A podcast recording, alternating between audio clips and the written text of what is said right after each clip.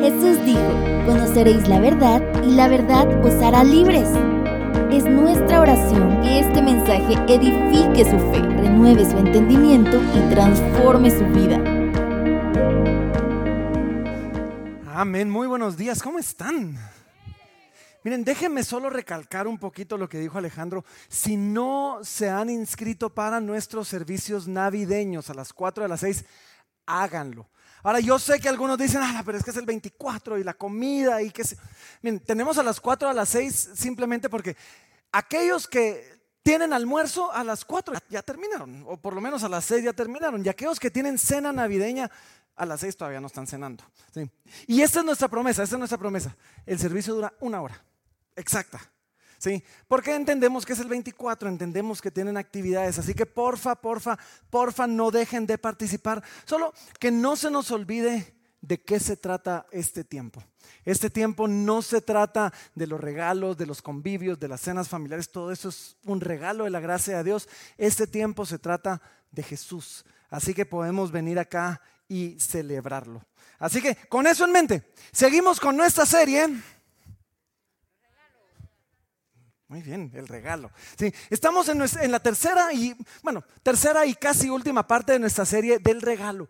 Y en esta serie hemos estado viendo el relato del nacimiento de Jesús verso por verso a través del libro de Lucas. Sí, entonces hemos estado siguiendo la narración de Lucas a través de todo eso. Y el día de hoy, voy a, voy a entrar de un solo con todo. El día de hoy vamos a ver un, un pedazo de la historia muy famoso.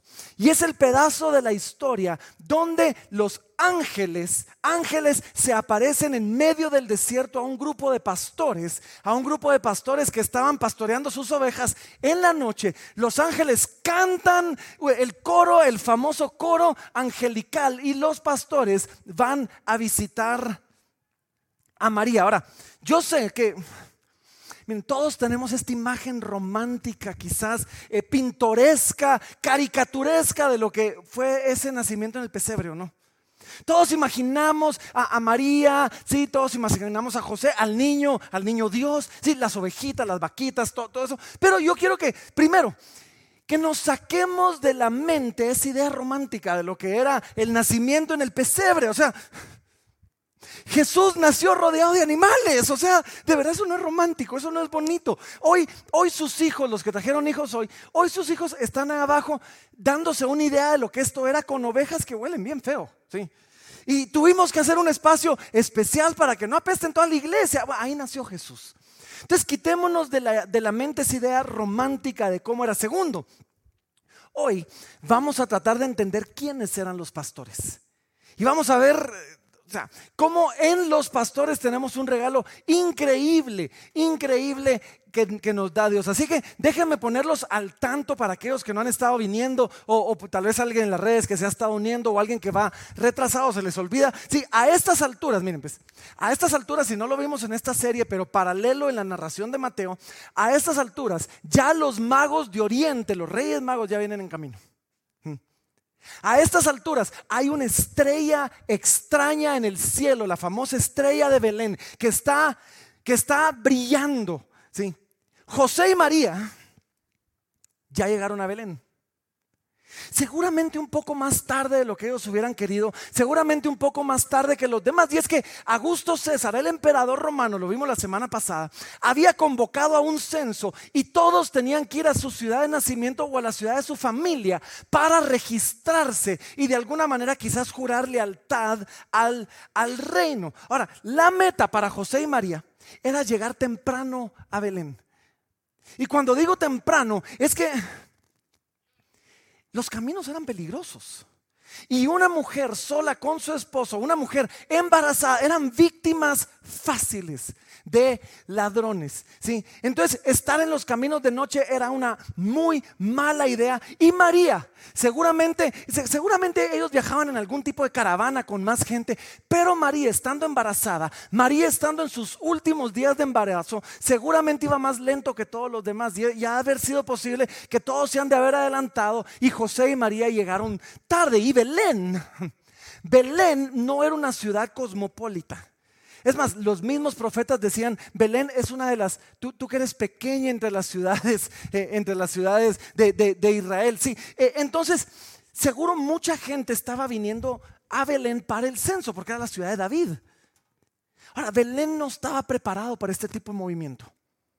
Era una ciudad pequeña. Sí, la mayoría del tiempo en Belén no pasaba nada. Eh, no, pasaba literalmente nada. Sí, y seguro, cada hotel en Belén estaba lleno si es que había más de uno. Quizás no había ni siquiera más de uno. Y seguramente cada establo en Belén tenía una familia ahí hospedada. Seguramente. Y José y María llegan tarde, no encuentran espacio para ellos en el mesón, en el hotel, encuentran un establo donde quedarse y, llegan ahí, ahí nos quedamos la semana pasada, simplemente donde dice se cumplieron los días del alumbramiento de María. Ahora, mientras tanto, en un campo no muy lejano. Mientras tanto, en un campo no muy lejano, tomamos la historia nosotros el día de hoy. Lucas capítulo 2, acompáñenme. Lucas capítulo 2, vamos a comenzar en el versículo número 8. Dice ahí, dice así dice, y había pastores en la misma región que velaban y guardaban las vigilias de la noche sobre su rebaño. Ahora, paremos aquí un momentito porque es importante esto. Los pastores eran un grupo interesante.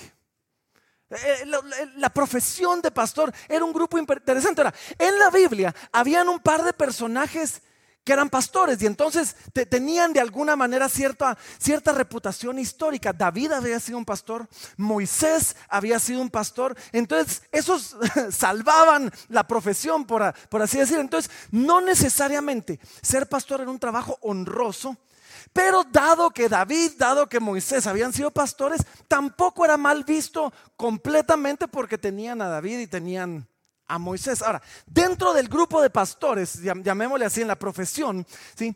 Eh, teníamos dos tipos de pastores. Y es más, Jesús habla de ellos después y dice, estaban los dueños y estaban los asalariados.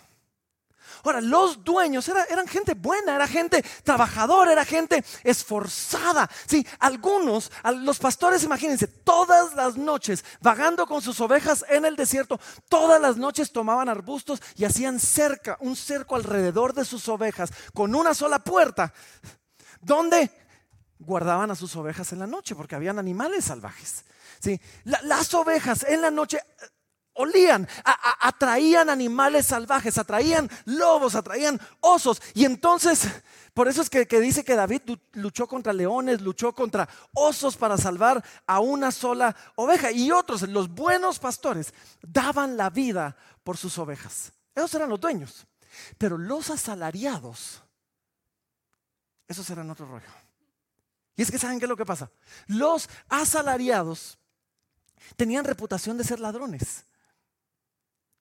Tenían reputación de ser ladrones porque ellos, primero ellos llevaban las ovejas.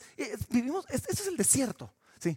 Esto es el desierto, no, no. Cuando uno habla de pastos verdes, no es como los imaginamos, praderas llenas de grama. No, ahí pastos verdes era desierto y debajo de las rocas, en la pequeña humedad que guardaba la sombra del desierto, crecían poquitos de grama y ahí es donde las ovejas comían. O sea, no, no había mucho.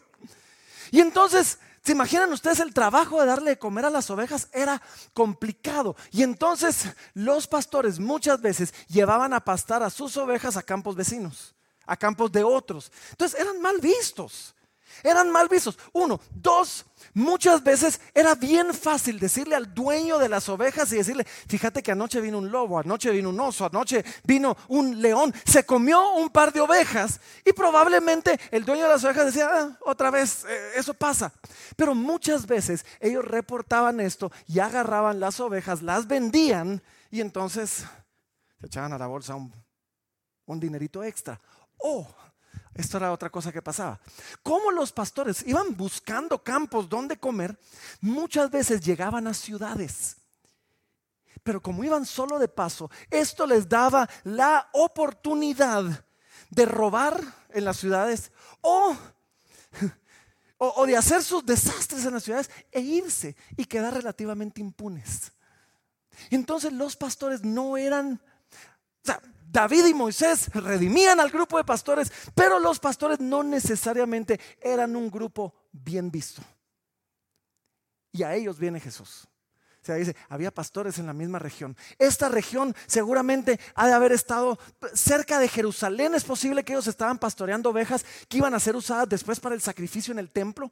Así que han de haber estado entre Jerusalén y Belén. Probablemente, y estoy asumiendo, a unos 10 kilómetros, cuando uno ve el mapa, a unos 10 kilómetros de Belén han de haber estado, han de haber estado ellos. Ahora, estos pastores, todo indica que estos pastores eran buenos pastores. ¿Por qué? Porque velaban. ¿Por qué? Porque estaban vigilantes y, velaban en las vigilias de la noche. En vez de estar dormidos, estaban haciendo su trabajo. Eran buenos, eran buenos pastores. Y, miren, estos pastores, los pastores, hoy vamos a evitar ir a traer el regalo. Hoy tengo un regalo. Hoy tengo un. ¿O, quieren que lo hagan? No. Hoy lo vamos a evitar. Hoy tengo un solo regalo y es que es un regalo que sigue dando. Y el regalo que vamos a ver el día de hoy, que es el regalo número 7 de nuestra serie, son los pastores. Los pastores son un regalo para nosotros. Y les voy a decir por qué los pastores son un regalo para nosotros. No solo en la manera en que respondieron, y ya vamos a ver eso, es algo que tenemos que aprender, sino en el simple hecho de que Dios haya llamado a un grupo de pastores. El hecho que Dios llamó a un grupo de pastores es un regalo para nosotros. Y miren, miren varias cosas. Es que Dios es increíble. Miren, miren qué chilero. Porque primero, Dios amarra el nacimiento de su hijo a pastores. A pastores que entendían lo que era un cordero criado con el propósito específico de ser sacrificado en el templo. Ahora miren esto.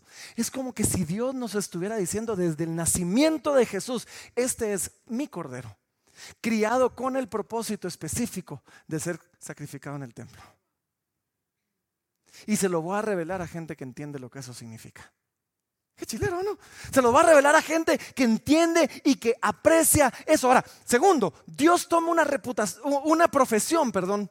Dios toma una profesión que no era la mejor de las profesiones, ni tenía la mejor de las reputaciones. O sea, Dios toma un grupo de personas que tenían una mala reputación y los redime. Y es como que si Dios estuviera diciendo, de ahora en adelante, de ahora en adelante, todos van a pensar en pastores con una buena, o sea, van a... Y, y cuando nosotros pensamos en pastores, gracias a historias como estas, pensamos en gente buena. Es más, es como que si Dios dijera, me voy a comprometer tanto con este grupo de gente que yo voy a amarrar mi carácter y cómo yo me revelo a la gente con ellos. Y él dice, yo soy el buen pastor que da la vida por sus ovejas.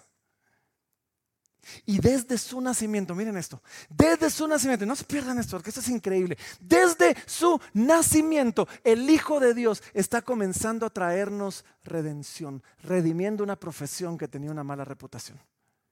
Y, y realmente ese es el regalo. El regalo es la redención que tenemos en Cristo Jesús. Ahora nos tenemos que preguntar, ¿y por qué pastores?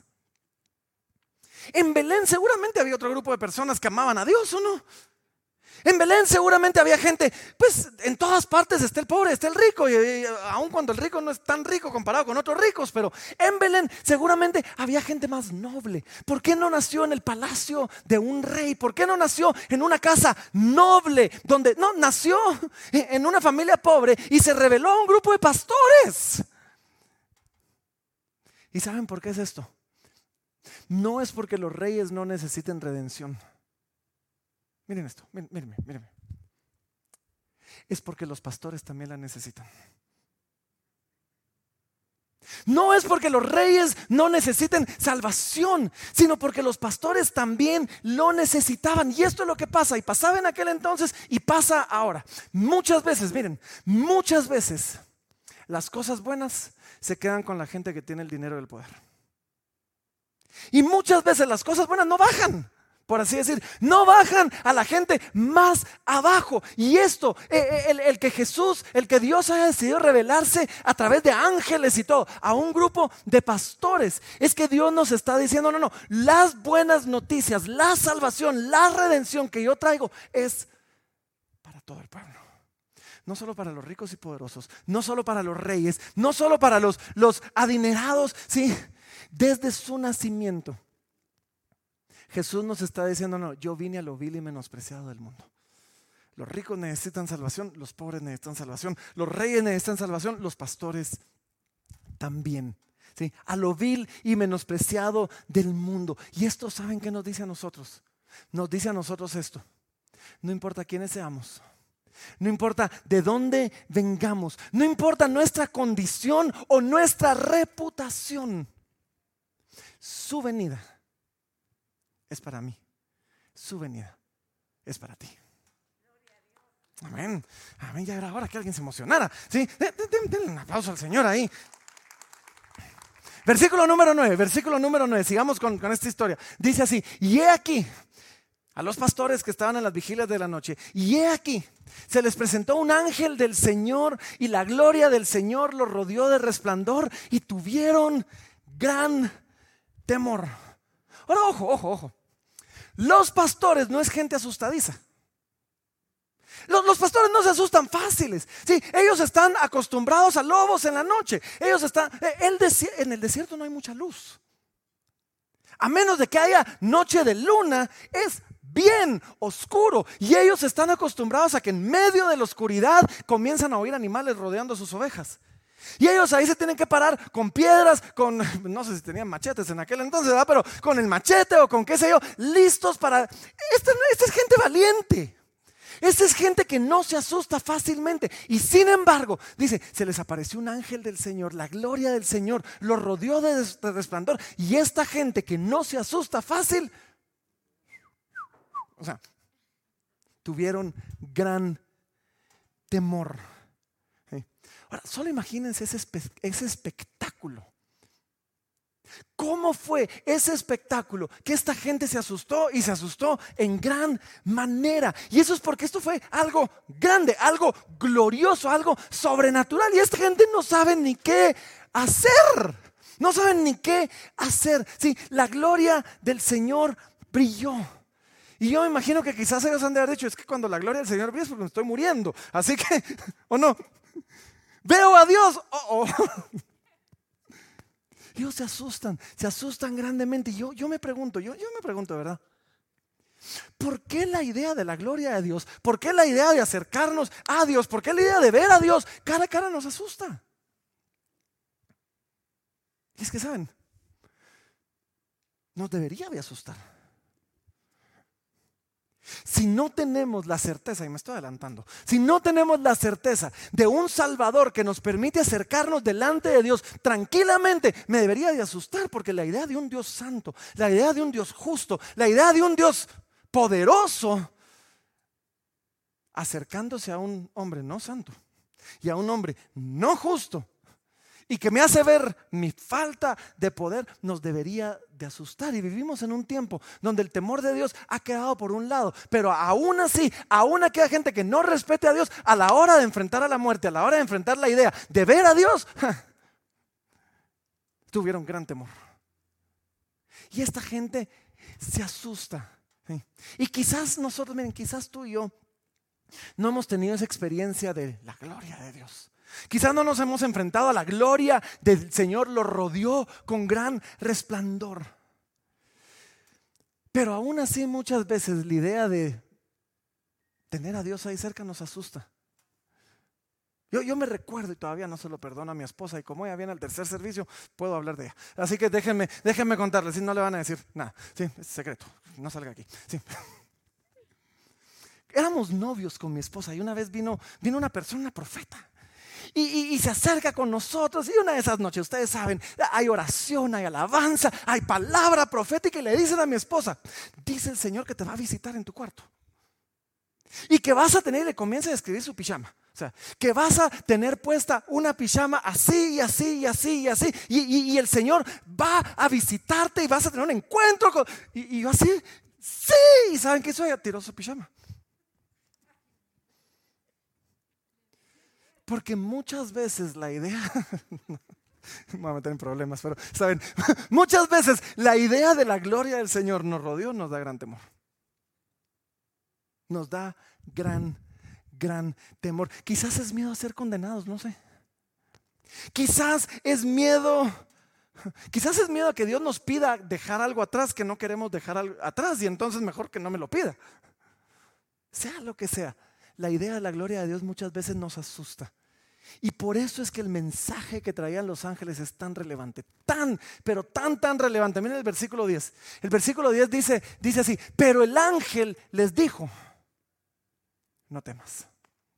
No temas porque he aquí, os doy nuevas de gran gozo, que será para todo el pueblo, que os ha nacido hoy en la ciudad de David un Salvador, que es Cristo el Señor. Esto os servirá de señal. Hallaréis al niño envuelto en pañales, acostado en un pesebre. Y repentinamente apareció con el ángel una multitud de las huestes celestiales que alababan a Dios y decían, gloria a Dios en las alturas y en la tierra paz y buena voluntad para con los hombres. Ahora, quiero parar aquí un momentito. Hay tanto, pero tanto, tanto, tanto en estos par de versículos. ¿sí? Eh, lo, que, lo que los ángeles, el mensaje del ángel, no temas, y el canto angelical, gloria a Dios. Eh, hay tanto tan relevante para nosotros hoy que es tan, pero tan increíble que decidí guardar estos versículos para nuestro servicio navideño. Así que vengan el 24. Porque el 24 les voy a hablar qué significa gloria a Dios en las alturas. Sí, qué significa en la tierra paz. ¿Por qué su venida nos trae paz? Y qué es esto de la buena voluntad para con los hombres. Así que no se lo pierdan el 24. Pero por ahora, por ahora, déjenme decirles esto. Por ahora déjenme decirles esto. Hay dos cosas que quiero comentar. Primero, quiero que vean esto. Jesús fue humillado y exaltado a la vez. Miren, es que cómo, es Dios. Y, es que así funciona Dios muchas veces con nosotros. ¿sí? Ahora, ver a un niño, ver a un recién nacido en un pesebre donde comen las vacas, rodeado de animales, naciendo en un granero, en una ciudad pobre.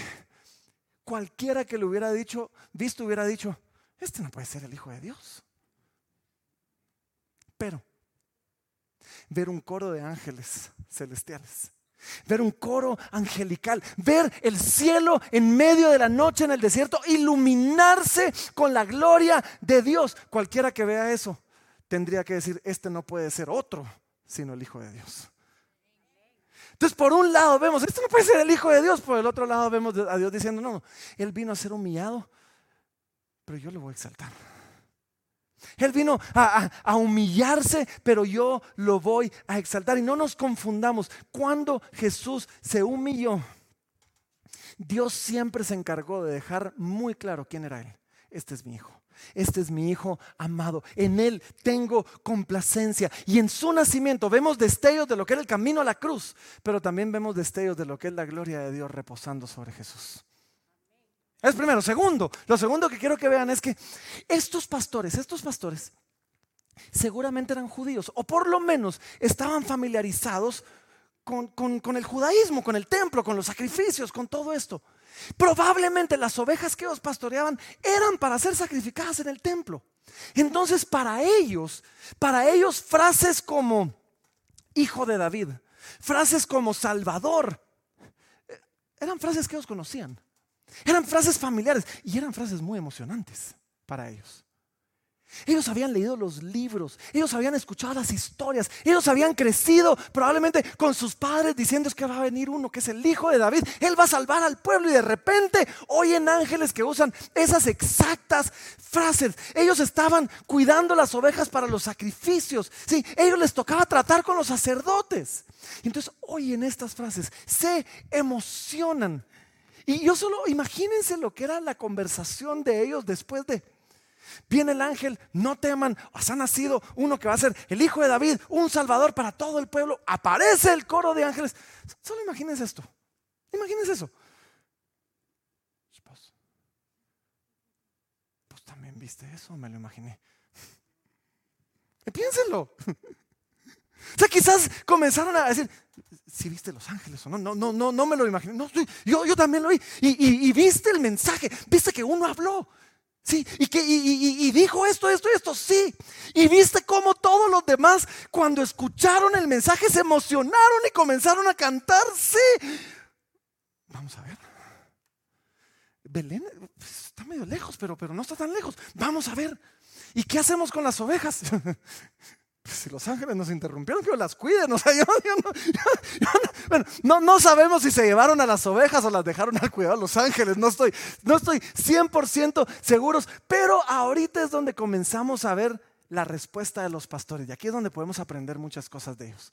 Versículo 15. Versículo 15 dice esto. Dice, y sucedió que cuando los ángeles se fueron de ellos al cielo, los pastores se dijeron unos a otros, pasemos pues hasta Belén y veamos esto que ha sucedido y que el Señor nos ha manifestado.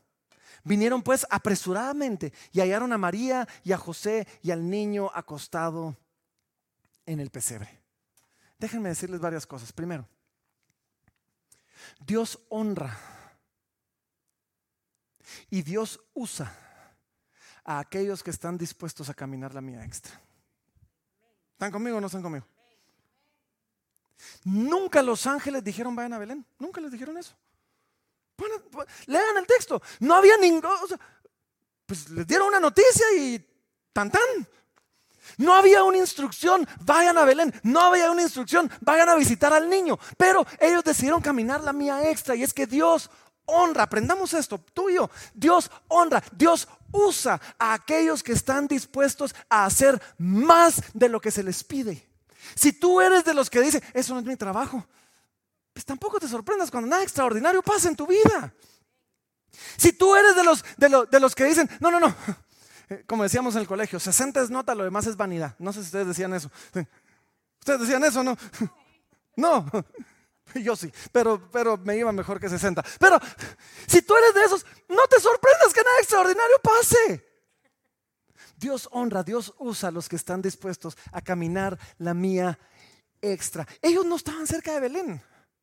Diez kilómetros no suena mucho para nosotros hoy que tenemos carros, que tenemos motos, que tenemos eh, buses. O sea, para gente que estaba en el desierto, en un terreno montañoso, a medianoche, 10 kilómetros es un montón.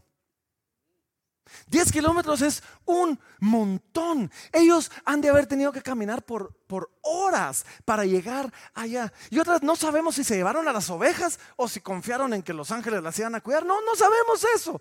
Pero igual así caminaron, tenían que haber caminado por horas. Y cuando llegaron a Belén, ojo, Belén no era grande, pero, es una aldea, es una ciudad.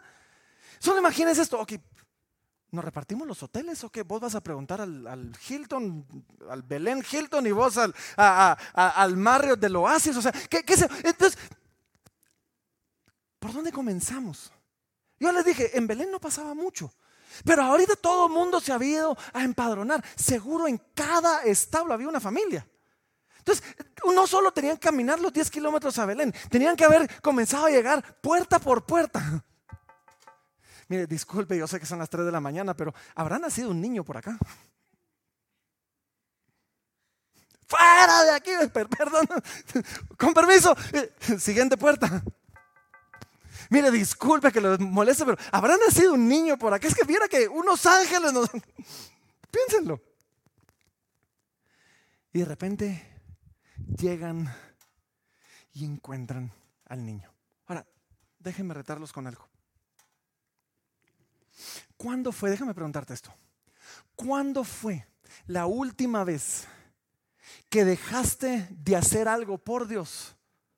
¿O cuándo fue la última vez que dejaste que Dios te sacara de tu zona de confort? ¿Cuándo fue la última vez que dejaste que Dios te interrumpiera para hacer algo por Él? Ahora, si no dejamos que Dios lo haga, no pasa nada. Literalmente no pasa nada, pues. Pero cuando dejamos que Dios nos interrumpa, quizás nos veamos involucrados en algo glorioso. Quizás nos veamos involucrados en que Dios nos use, nos veamos, quizás seamos parte de una obra maravillosa de Dios aquí en la tierra. Versículo 17 dice, y al verlo, finalmente lo encuentran, y al verlo, dieron a conocer lo que se les había dicho acerca del niño. Cuando vemos a Cristo, no podemos quedarnos callados, ¿o sí? Cuando no, no podemos quedarnos callados cuando vemos a Cristo. Ahora, esta no era gente instruida, eran pastores en el campo. Sí, estos no eran teólogos, no, no eran historiadores, ellos no sabían qué, qué hacer, gracias. Sí, e, esta era gente quizás ignorante. Pero es que lo único que necesitamos para poder ser testigos de Cristo no es tener un título de teología, es haberlo visto, es haberlo experimentado. Porque nadie puede pelear con un ven y ve. Nadie puede discutir con, mira, yo no sé nada, solo sé que antes era ciego y ahora veo. Nadie puede pelear con que alguien diga, mira, mi vida no tenía propósito, pero ahora encontré a Cristo y, mi vida tiene sentido. ¿Quién va a pelear contra eso? nadie pelea con... Tú no necesitas de un título o de gran conocimiento. Instruyete, por favor. Conoce la palabra, sí. Involúcrate. Tenemos aquí un montón de herramientas para que tú crezcas. Pero para compartir de Cristo, solo necesitas a Cristo. Solo necesitas haber visto a Cristo. y miren, tú y yo hemos recibido el llamado de compartir el Evangelio, de ir por el mundo, predicar el Evangelio, las buenas nuevas de salvación. No nos podemos callar, no nos debemos callar. Ahora, esta gente, estos pastores, no sabían cómo iba a terminar la historia. Nosotros sí. Estos pastores no tenían dos mil años de perspectiva histórica. Nosotros sí. Y estos pastores no se callaron. Y desafortunadamente muchas veces nosotros sí. No nos callemos. ¿Sabes, ¿Sabes cuál es una buena manera de celebrar la Navidad? ¿Saben cuál es una buena manera de pasar este tiempo? Haciendo lo mismo que hicieron estos pastores. Y al verlo dieron a conocer lo que les había dicho acerca del niño. ¿Y todos tenemos redes sociales o no? Y publicamos el tamal que nos acabamos de comer. Publiquemos a Cristo. Todos, todos tenemos reuniones sociales, de verdad, que el convivio y, amamos diciembre y terminamos cansados de diciembre, pues, o sea, todos. Y al verlo, dieron a conocer lo que se les había dicho acerca del niño, oportunidades para compartir, acerca de Jesús no te faltan.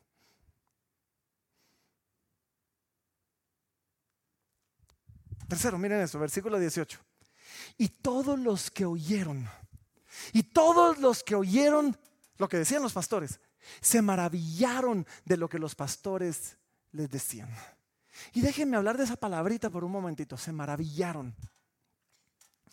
No permitamos, ojo, no permitamos, y miren esto es importante porque nos pasa a todos, no permitamos que nuestra familiaridad con algo, particularmente con el Evangelio, nos robe la maravilla de ese algo. Por alguna razón a todos nos pasa. Cuando estamos expuestos tanto a algo increíble, dejamos de verlo como increíble. Y nos pasa en todas partes. Y miren, vivimos en un país de volcanes y de lagos y de... Es un espectáculo. Yo he visto gente que viene de Estados Unidos y, no puede ir bajando carretera al Salvador, ver esos, esos volcanes. Por favor, para, necesitamos tomar fotos. Y uno así como que, ah, sí, pues. Lo, vemos todos los días que ya dejamos de verlo. Miren, pasa y yo, yo lo he visto y, nos pasa a todos, nos pasa en el matrimonio. Uno se casa, ayer tuve el privilegio de estar no en una, en dos bodas y, es lindo oír los votos y el hombre de mis sueños y la mujer de mis sueños y, oímos eso y, se están casando con el hombre de sus sueños. 18 años después, a uno se le olvidó que era la mujer de sus sueños y todos dicen, ah, la dichoso, es que, miren, su esposa tan linda, así va, así como que... No me miren así que a todos les pasa. ¿Mm? A todos, a todos nos pasa. Hey, hay algo complicado en el corazón del ser humano, ¿no? Vemos cosas maravillosas y nos maravillamos. Las vemos suficiente tiempo y dejamos de maravillarnos. Dejamos de pensar en ellas. Y me temo, ojo, me temo que muchos de nosotros hemos visto el Evangelio crecimos con el Evangelio, hemos visto el Evangelio por tanto tiempo que a veces dejamos de maravillarnos con lo que el Evangelio es. Y así que déjenme contarles por un momentito. Me voy a sentar porque quiero, quiero que lo platiquemos. Déjenme contarles por un momentito lo que es el Evangelio, para que tal vez, y oro que el Señor abra nuestros ojos, abra nuestros corazones y nos podamos maravillar un poco de la gloria de lo que, de lo que estamos celebrando, de la gloria de lo que estaba pasando. Porque saben lo que estaba pasando. Lo que nosotros llamamos el Evangelio, lo que nosotros celebramos es esto. Dios, Dios Todopoderoso, Dios del universo, Dios que creó los cielos y la tierra. Dios que la Biblia dice los cielos de los cielos no lo pueden contener. Se hizo hombre y vivió entre nosotros. Dejen que eso les. que eso caiga sobre nosotros por un momentito. Dios no solo se hizo hombre, vino y nació no en el palacio de un rey, en un sencillo establo, en una pequeña aldea llamada Belén. No en el cuarto esterilizado de la sala de emergencias de un hospital, en un pesebre. Rodeado de ovejas y de animales que no es para nada romántico como lo imaginamos. Dios creció en una familia humilde. Vivió una vida perfecta y viviendo una vida perfecta, encontró oposición de aquellos que tenían que celebrar su venida. Aún así, se hizo obediente y dice la Biblia hasta la muerte y muerte de cruz. Y nosotros los seres humanos, nuestro pecado, crucificó, mató al Hijo de Dios, lo clavó en una cruz. Y Él estuvo ahí en la cruz, clavado, colgado. Cuando Él mismo dijo, yo podría invocar ángeles ahorita, pues, ya y se hizo obediente hasta la muerte y muerte de cruz. Y, saben, murió no para salvar al justo, no para salvar a aquel que valía la pena. Murió para salvar al pecador, al enfermo, al injusto. Y tres días después resucitó. Hemos hablado tanto de la resurrección que creo que se nos creo que perdemos de resucitó. La gente no resucita. Muerto, muerto, o sea, se acabó. game over, ya, ya no hay vuelta atrás. Tres días después, Él resucitó. Y ahora, hoy, hoy, el Hijo de Dios, el eterno, el glorioso Hijo de Dios, dice que está sentado a la diestra del Padre y que vive eternamente para interceder por nosotros. Todos los días el Hijo de Dios está clamando por ti delante de su Padre, diciendo, Padre, perdónalo, no sabe lo que hace. Padre, Señor, intercedo por él, concédele lo que está pidiendo. Hoy, día y noche, el Hijo de Dios intercede por nosotros. Por favor, por favor por favor, no endurezcamos nuestros corazones ante algo tan maravilloso como esto. ¿Están conmigo o no están conmigo? Nunca dejemos de maravillarnos por lo que Dios ha hecho por nosotros en Cristo Jesús. Conforme comprendemos mejor nuestro estado de pecador, conforme nos damos cuenta realmente lo verdaderamente pecadores que somos, cuando vemos las implicaciones de su obra, nuestra maravilla por Él, por lo que Él hizo, debería crecer. Y quizás, quizás, quizás de eso debería tratarse esta Navidad para nosotros. Que esta Navidad sea un tiempo de recordar donde tú medites, donde tú recuerdes bien su obra por ti, por nosotros. Y que el Señor nos conceda recuperar la maravilla, el asombro, el wow de lo que Él hizo. Versículo número 19 dice, dice así. Ahora imagínense esto. Llegan los pastores, finalmente encuentran, les cuentan a todos los que pasé que un ángel y hubieras visto, entonces el cielo se prendió y cantaron y eran 100, no, eran 200, no, eran mil, no. y, están ahí contando y dijeron, ¿y qué fue lo que dijeron? Y alguien tomaba notas, ¿verdad? Porque alguien lo escribió después. Sí, y alguien, alguien toma, y, de repente hay un personaje ahí que a veces quizás se nos olvida en este momento, dice, pero María. O sea, María acaba de parir. Todas las madres aquí saben, María está cansada, acaba de dar a luz. María quizás esté emocionada. Es su primer hijo. Está feliz, pero está, pero está cansada. Y de repente entran extraños en la medianoche y comienzan a hablar de todas las cosas que acaban de pasar. Sí, y, dice, pero María, dice, pero María, guardaba todas estas cosas, meditándolas en su corazón. Imagínense, no sé si han oído esa canción, Mary Did You Know. O sea, María, María sí sabía.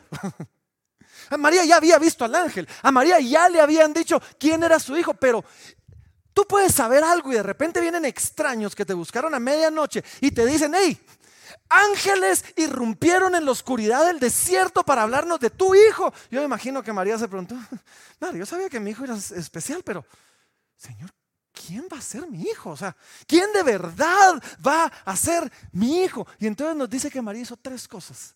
Y tres cosas que tú y yo deberíamos de aprender, porque dice que María guardaba todas estas cosas, meditándolas en su corazón. Entonces María hacía tres cosas. Ella tomó la palabra, ella tomó las promesas de Dios, ella tomó lo que sabía de parte de Dios, y eso deberíamos de hacer tú y. Y primero, ella lo guardaba. Ella usaba su memoria. Ella guardaba estas cosas. Que no se te olvide lo que Dios te ha dicho. Pero las guardaba, no solo las guardaba, las guardaba en su corazón. Había afecto ahí. Había afecto. Las guardaba y las meditaba con, con amor, con pasión, con cariño. Pero tercero dice que meditaba sobre ellas. Había constancia. Meditaba sobre ellas. Y para ti y para mí el mensaje es esto. no olvides lo que Jesús ha hecho por ti. No dejes de valorar o de atesorar lo que Jesús ha hecho por ti. Y piensa continuamente en las promesas que tenemos en Cristo Jesús. Y miren cómo termina. Versículo 20 dice así, dice. Y volvieron los pastores glorificando y alabando al Señor, alabando a Dios por todas las cosas que habían oído y visto, como se les había dicho.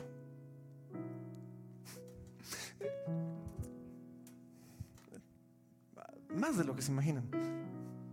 Solo digan conmigo la palabra de Dios es increíble. Quiero que vean esto. los que están en casa, pónganme atención. Porque esto se nos puede pasar por alto. Y es que dice así. Y volvieron los pastores. Y paren aquí un momentito.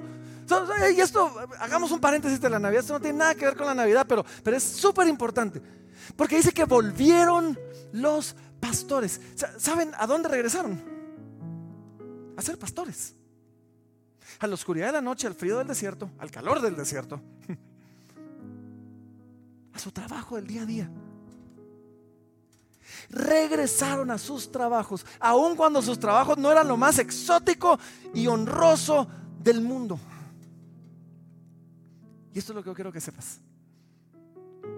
Cuando tú te encuentras con Jesús, cuando tú tienes un encuentro con Dios, cuando tú rindes tu vida a Cristo, cuando tú le dices a Jesús, Señor, ven a mi vida, toma mi corazón, Señor, te entrego mi vida y sé tú el Señor y Salvador, no tienes que dejar tirado todo lo que hacías. Volvieron los pastores. Mira, a menos, ojo, y se los dice un pastor, o sea, a menos que Dios te diga que dejes lo que estabas haciendo, no dejes lo que estabas haciendo. Ahora, si Dios te dice, pues Dios te dice. Eso fue mi caso. Pero si Dios no te lo dice, tú regresa a donde estabas. Solo que regresa ahora distinto. Nunca se ha tratado, nunca se ha tratado de qué hacemos. De lo que se trata es para quién lo hacemos yo no, sé si me escucharon bien. Nunca se ha tratado de qué. Se ha tratado de para quién, se ha tratado de cómo. Tú regresa a donde estabas, solo que ahora con un nuevo jefe. Tú regresa a donde estabas, pero ahora con una nueva actitud. Tú regresa a donde estabas, pero ahora con el deseo de hacer las cosas para el Señor, en el nombre del Señor. Si Dios no quiere cambiar lo que haces, Dios quiere cambiar cómo lo haces. Dios quiere cambiar para qué y para quién lo haces. Y ellos regresaron, y así es como debe regresar, glorificando y alabando a Dios. Ese es, Ese es el propósito de tuyo, mío, de toda la creación. Para eso fuimos creados. Ahora, si el propósito de toda la creación es alabar a Dios, podemos hacerlo cada momento de nuestra vida, en todo lo que hagamos, no solo el domingo en la iglesia mientras levantamos las manos. Vengan el domingo a la iglesia y levanten las manos, por favor. Pero váyanse de aquí con corazones levantados para que al día siguiente, cuando tú te presentes a trabajar, glorifiques y alabes al Señor. Y para que cuando llegues a tu casa cansado en la noche y tengas que estar con tus hijos, con tu esposa, con tus padres, glorifiques y alabes al Señor. Y para que cuando te vayas a dormir, glorifiques y alabes al Señor. Y para que cuando te levantes, porque si ese es el propósito de Dios, es algo que puedes hacer todos los días. Todos los días de tu vida. Miren, esto es, esto es más importante que regalos, esto es más importante que celebraciones, esto es más importante que fiestas, esto es más importante que predicaciones. Fuimos creados para alabar y glorificar a, Dios. Asegúrate de hacerlo en cada aspecto de tu vida. No dejes tirada tu vida por seguir al Señor. Usa tu vida para servir al Señor. ¿Eh?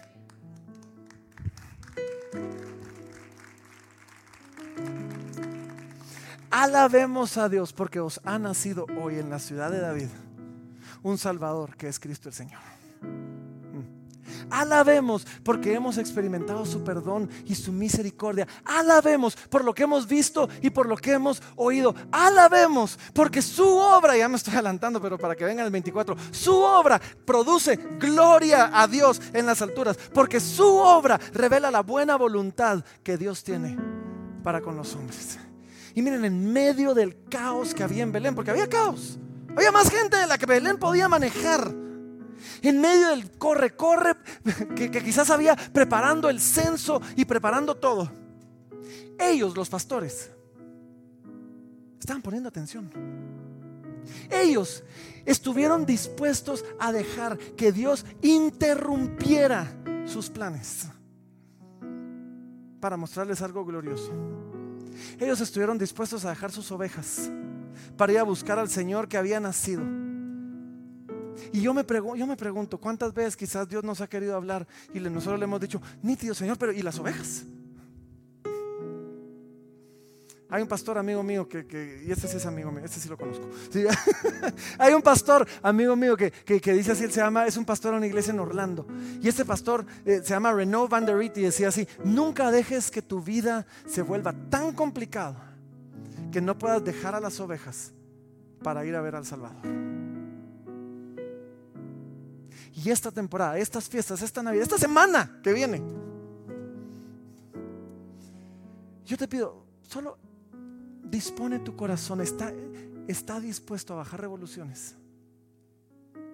Está dispuesto a dejar que Dios se revele a ti de una manera especial. Así como lo hizo con estos pastores. Qué regalo más increíble son los pastores para nosotros, no? Jesús dijo, conoceréis la verdad y la verdad os hará libres. Es nuestra oración que este mensaje edifique su fe, renueve su entendimiento y transforme su vida.